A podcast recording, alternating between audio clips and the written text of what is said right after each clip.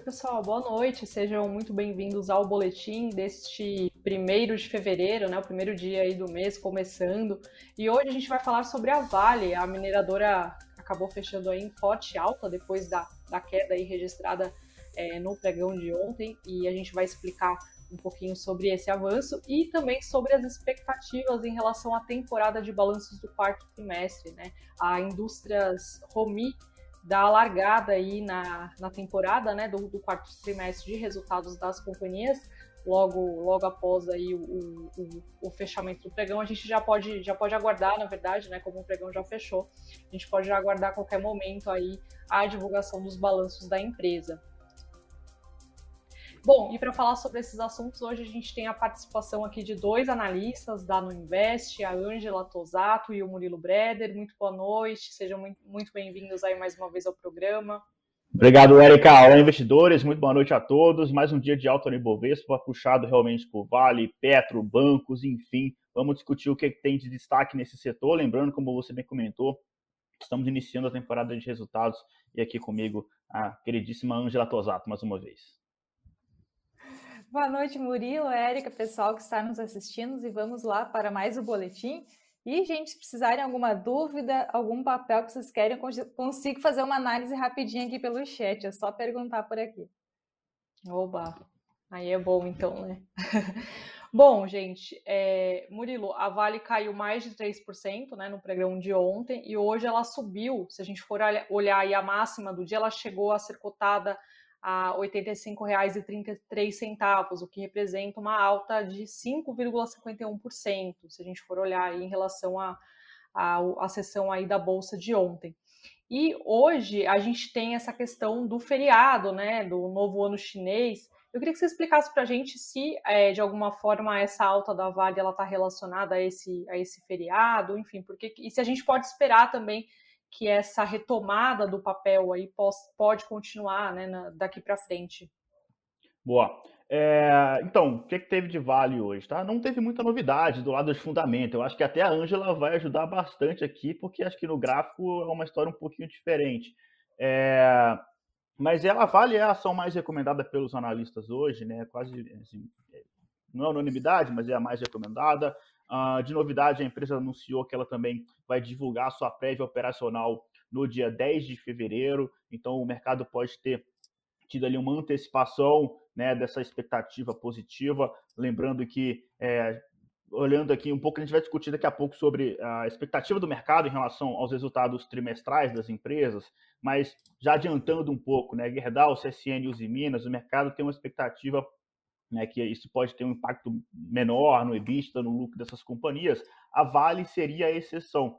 A Vale seria uma empresa que conseguiria aumentar ali o EBITDA pouco, é verdade, né? coisa de 2, 5%, um dígito, né? mas a, a, essa, essa é a expectativa do mercado, mesmo com queda do preço do minério de ferro no quarto trimestre em relação ao terceiro tri. Né? Salvo engano, o preço do minério caiu na média 33% em relação no quarto tri em relação ao terceiro tri do ano passado. Mas mesmo assim, há essa expectativa da Vale conseguir crescer o EBITDA ali, que seja 2%, 5%, né? é a exceção do setor uh, de commodities. Então tem essa questão e a, a, a, feriado lá na China é feriado, né? Ano novo lunar, então a gente nem tem o preço do minério de ferro. Então, realmente, isso reforça aquilo que a gente vem falando, que é a chegada do investidor internacional que está fazendo uhum. esses ativos andarem bastante por aqui.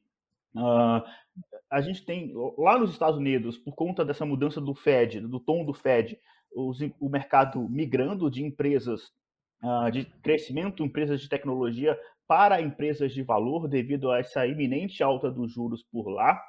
Uh, e boa parte desse fluxo está vindo para o Brasil. E o investidor internacional ele enxerga esse grupo de Petro, Vale e bancos como um, um grupo de valor, né? empresas de valor, dado o seu valuation ali, quando a gente olha para múltiplos, né, muito baixos, assim, é, a Vale negocia duas, três vezes EBITDA, Petro também, né, bancos historicamente nível muito baixo ali de preço-lucro, preço-valor patrimonial em relação à média histórica. Então, uh, essas, essas ações, além disso, são as que têm, de fato, volume, né? Negocia, é, liquidez suficiente para absorver esse, essa chegada do investidor internacional. Inclusive, eu comentei sobre isso uh, nas nossas carteiras recomendadas, agora que foi para o ar hoje pela manhã. Uh, então, quem quiser acompanhar o que a gente recomenda de small caps, dividendos, já está no ar na, na plataforma da no Invest, tá? E nas duas carteiras de small caps de dividendos, as duas que eu faço, que eu sou responsável por elas, eu comentei sobre essa chegada. No caso da small caps, é, comentando o fato de que as blue chips seguem subindo mais do que as small caps nesse momento por conta desse fato. Enquanto isso, a dividendos, a gente conseguiu ajustar a carteira nos últimos dois, três meses para pegar mais blue chips na carteira. E agora a gente está surfando bem essa onda lá na dividendos, né? Que, enfim, as duas carteiras tendo mais um mês de alta. E o que reforça, para fechar o ponto aqui, de que essa alta uh, de vale é realmente também, né, principalmente o investidor internacional, é a própria Petrobras. É, o que, que a Petrobras tem a ver com a Vale? É que a Petrobras subiu uh, bastante, né, mesmo com petróleo em queda, assim, o que não é normal, né, não faz muito sentido. Então, realmente, a Petro indica que é o investidor internacional mesmo que veio e segue empurrando Vale e Petro e grandes bancos para cima, tá?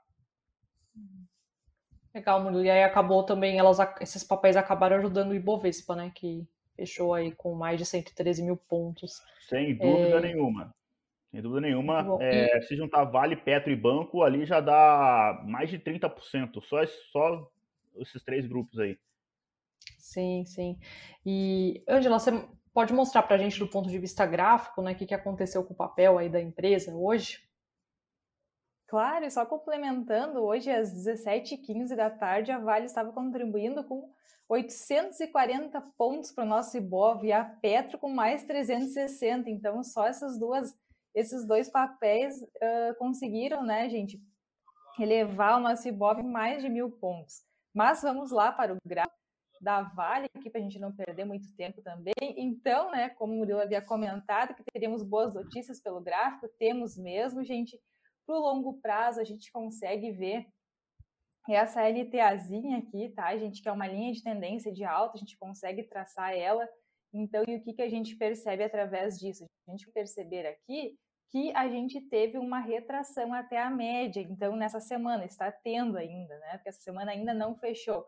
E o que, que isso acontece é um sinal bem positivo, porque se a Vale fechar essa semana nesse patamar de preços, a gente vai ter, deixa eu tirar aqui da minha tela, a gente vai ter o que, gente? Uma resistência aqui nessa faixa desses 89 aproximadamente, quase 90 reais, e aí depois sim a gente tem esse caminho mais reto, tá, gente? Até esse topo histórico aqui em cima, que agora está na região dos sete reais. Só que lembrando, né, como a Vale pagou dividendos, então também esse gráfico está ajustado, por isso que agora o topo histórico da Vale aqui nessa região do 107. E se a gente for ver também para o curto prazo, vou colocar o gráfico diário aqui, também a gente vê boas perspectivas para Vale.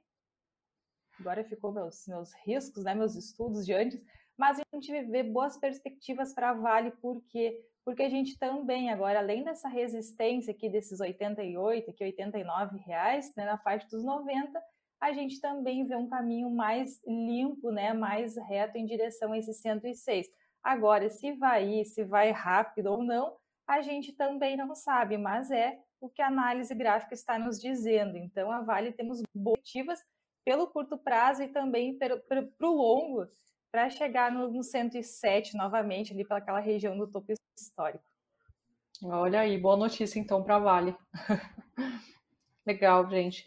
Bom, eu vou, na verdade, passar algumas notícias aqui para resumir o pessoal como é que foi o dia. Depois a gente vai para o nosso outro tema, né? Do, do dia, que é sobre o, os balanços, aí a temporada de balanços do quarto trimestre. Bom, hoje, né, começamos aí o Comitê de Política Monetária, que é o Copom do Banco Central, ele começou a reunião lá em Brasília, a primeira do ano, para definir a taxa básica de juros, a Selic, que vai ser aí anunciada amanhã no final da tarde, né, começo da noite. É, com a alta da inflação que a gente tem visto nos últimos meses, a previsão do último boletim Focus, que é um boletim, que é o boletim que o Banco Central divulga toda segunda-feira, é que a Selic suba dos atuais 9,25% para 10,75% ao ano.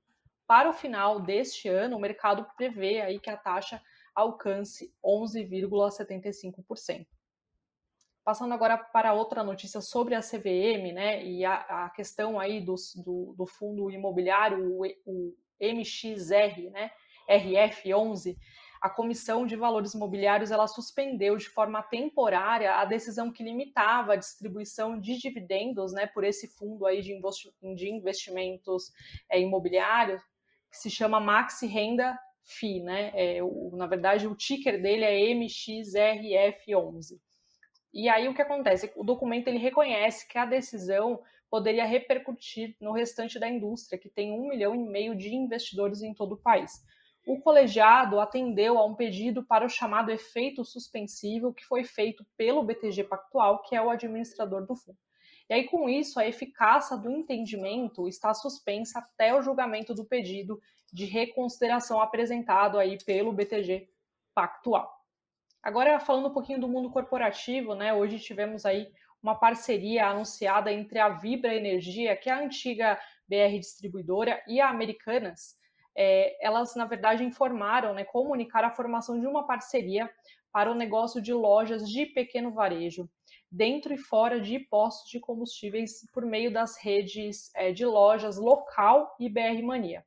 Para isso, as empresas elas constituíram né, a Vem Conveniência, né? Essa nova, essa, essa parceria vai ter esse nome, Vem Conveniência, sendo que cada uma das empresas americanas e Vibra, né, vai ter aí 50% de participação.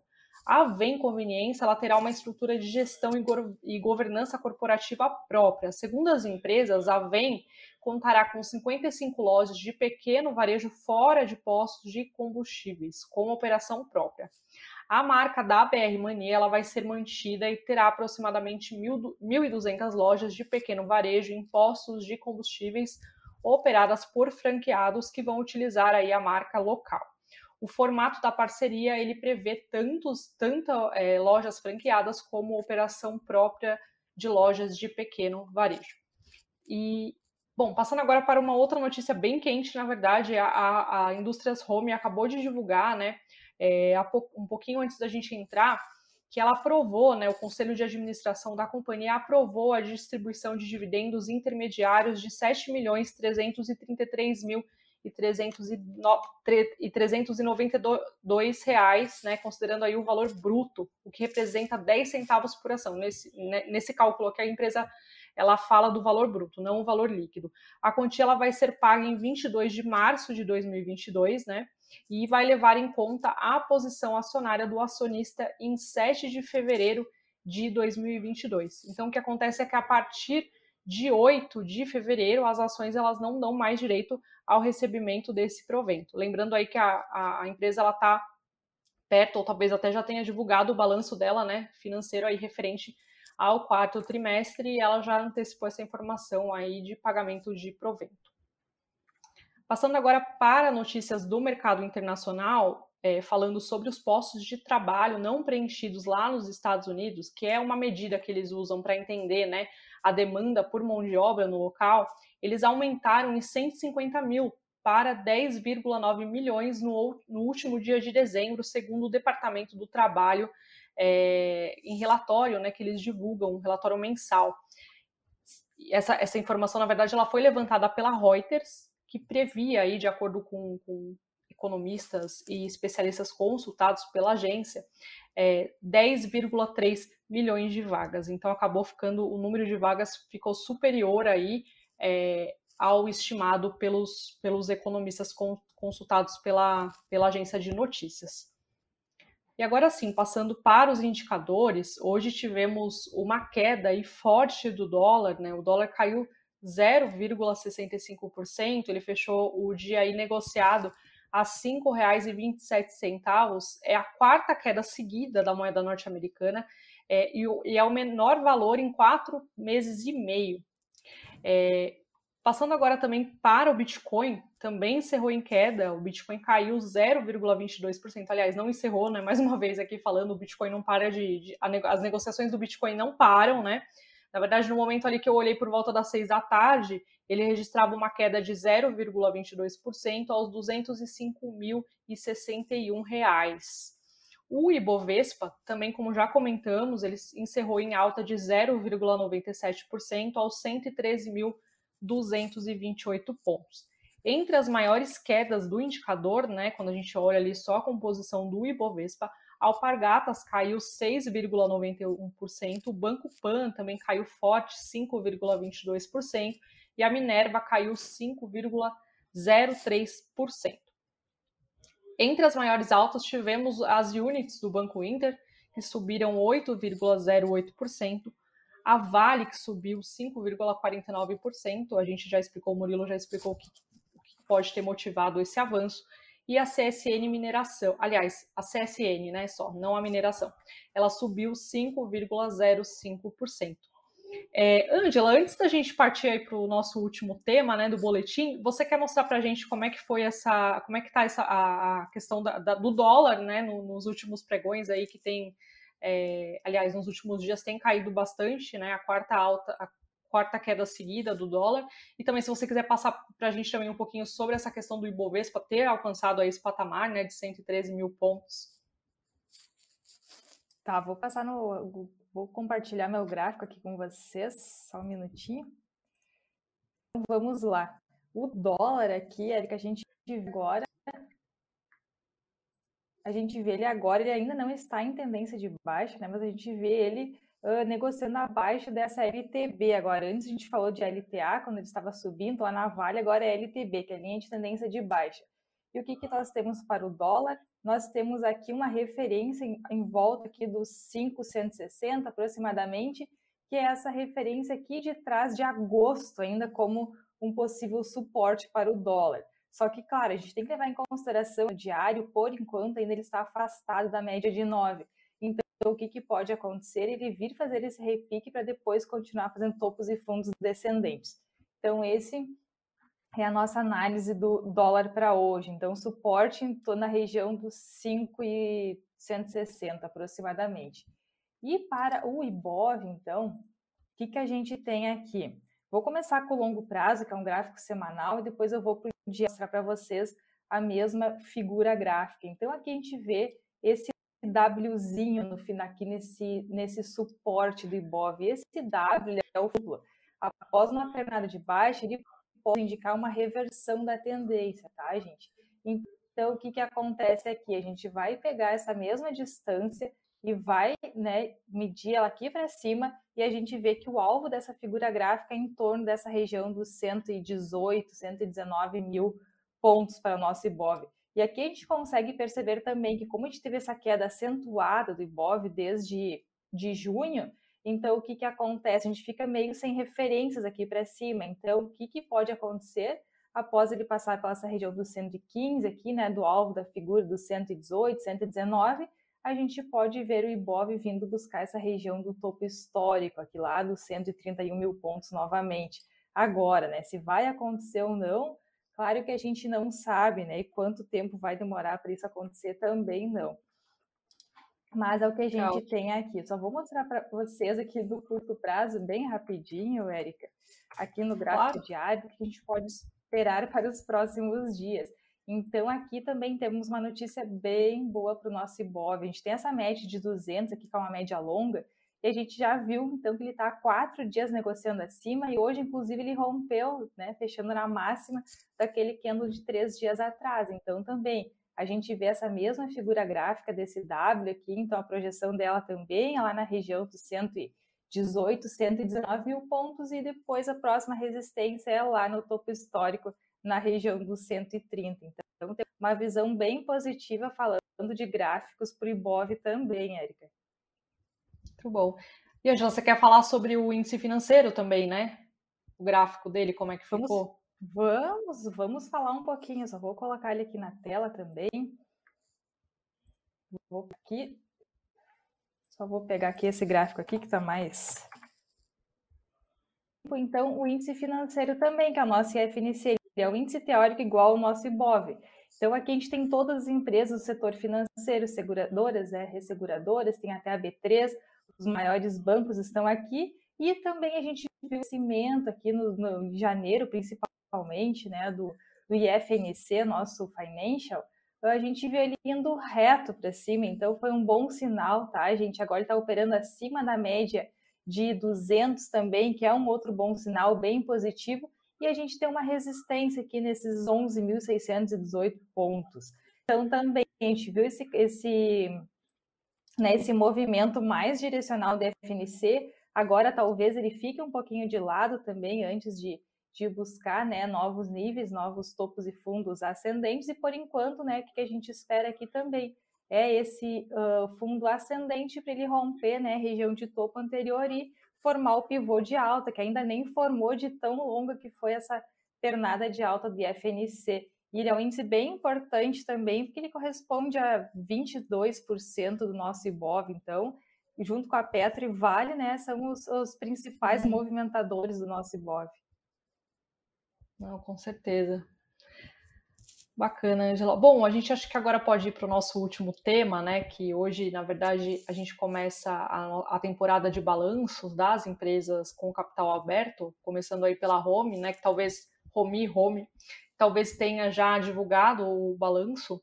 É, e aí também a gente tem, nessa semana a gente tem ainda Santander, Cielo, e Murilo, eu queria saber qual que é a sua análise, o que, que a gente pode esperar né, para o balanço, para a temporada de balanços do quarto trimestre, se tem algum setor que você gostaria de destacar aí para a gente. Tem sim, é, vou comentar até rápido, tá? Porque se fosse para falar realmente no detalhe de cada, de cada setor, é um programa fechado só para isso, né? Mas qual que é o resumo da ópera aqui desse resultado do quarto TRI que o investidor deve ter na cabeça, tá? Óbvio que isso, gente, é expectativa, o resultado ainda não saiu, então essa expectativa ainda precisa ser confirmada, mas dito isso, vamos lá.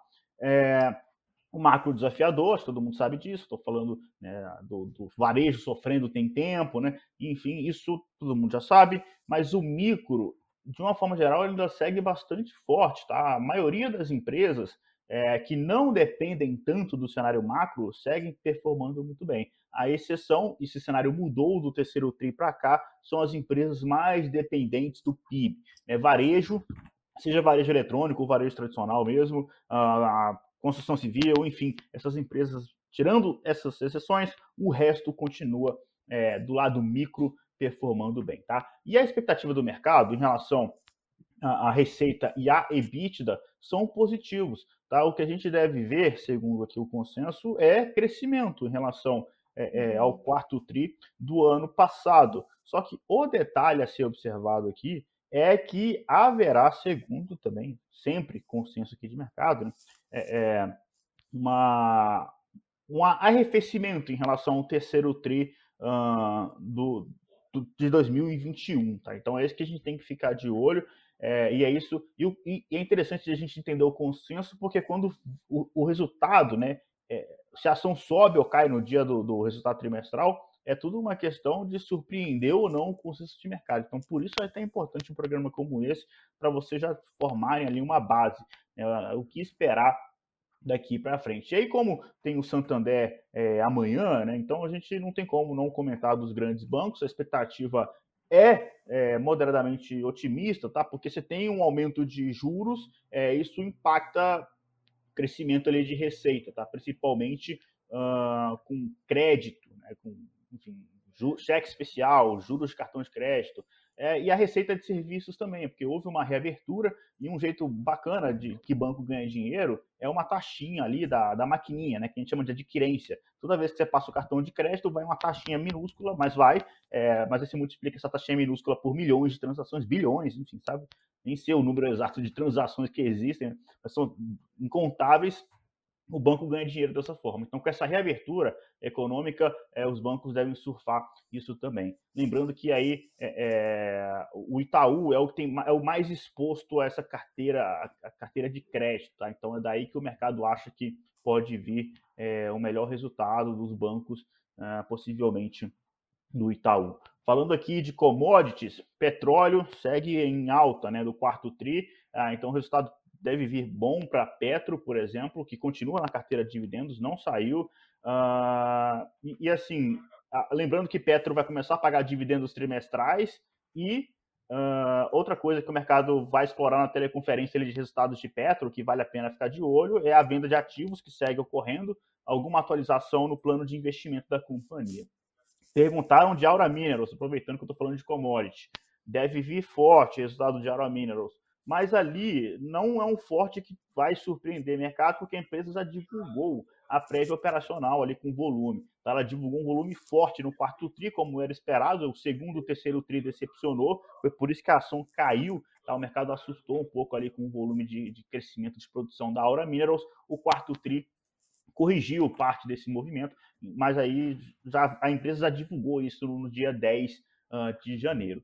E tem as mineradoras, como eu já comentei aqui no caso da Vale, o minério de ferro caiu uh, em, do quarto TRI em relação ao terceiro TRI do ano passado, mas apesar de você ter ali uma, uma queda, uma possível queda no EBITDA, na maioria das empresas do setor, o mercado ainda segue é, otimista em relação à Vale, tá? que ela vai conseguir crescer minimamente ali é, o EBITDA em pelo menos um dígito. Uh, e aí o importante dessas empresas é ver também a teleconferência, assim como o Petro, para ver o que a diretoria vai falar da China. Né, que no quarto que teve uma mudança brutal aqui, né? No quarto tri do ano passado, a China tirou o pé do acelerador com relação aos estímulos, mas aí agora viu que a economia está sofrendo e começou aos estímulos novamente. Tanto que o minério de ferro disparou e Vale foi atrás, tá? E só mais dois setorizinhos para comentar, enfim, não dá para falar de todos, né? O shopping deve seguir melhorando os seus dados.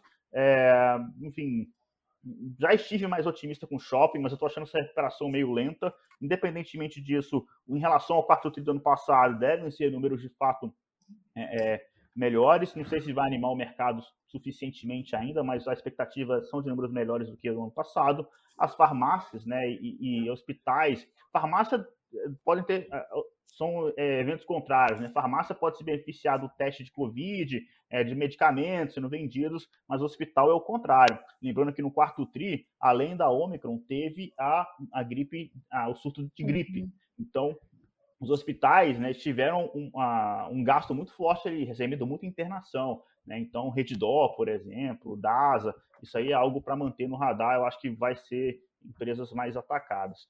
Uh, e para fechar, um, uma empresa que faz parte da carteira de small caps, que é a Jales Machado, né? Uma empresa de é, alcooleiro, planta cana de açúcar, depois pega a cana de açúcar e decide se isso vira etanol ou açúcar. Uh, a questão e, e São, São Martinho, tá? É uma empresa do mesmo setor, uma empresa maior, mas eu tenho o Jales Machado é, e a expectativa é boa para o agro, no caso aqui de açúcar e etanol, porque é, no quarto tri, uh, o, o, clima foi muito bom, tá? Começou a chover cedo, isso foi importante para a cana, então deve ter um aumento ali é, de produtividade bacana é, nesse, nesse setor, tá? Então é isso que a gente deve aguardar é, de uma forma geral aqui no quarto trimestre desse ano. Legal, Murilo. Acho que você passou por todos os setores aí, né? Deu uma resumida em todos eles. Tem, tem é, o pessoal está falando. É, a maioria, os mais importantes, né, digamos assim. É, o pessoal está falando da renda fixa, né, a questão da atratividade, mas eu vou dizer que amanhã a gente vai falar sobre isso, porque amanhã, de fato, o Banco Central vai definir a taxa, e a gente, só respondendo o pessoal aí de uma maneira geral, que amanhã a gente fala, de fato, sobre renda fixa aí a partir da decisão do, do Copom. Acho que é isso, gente. A gente pode encerrar o nosso boletim por hoje. Agradeço muito a atenção de vocês, aí a participação de vocês. Ângela, Murilo, obrigada, viu?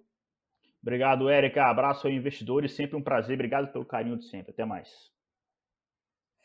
Obrigada, Érica. Boa noite para ti, para o Murilo, para o pessoal que está nos assistindo e nos vemos na semana que vem novamente. Até, pessoal. Uma... Obrigada né, pela audiência aí de todos e até amanhã. Tchau, tchau.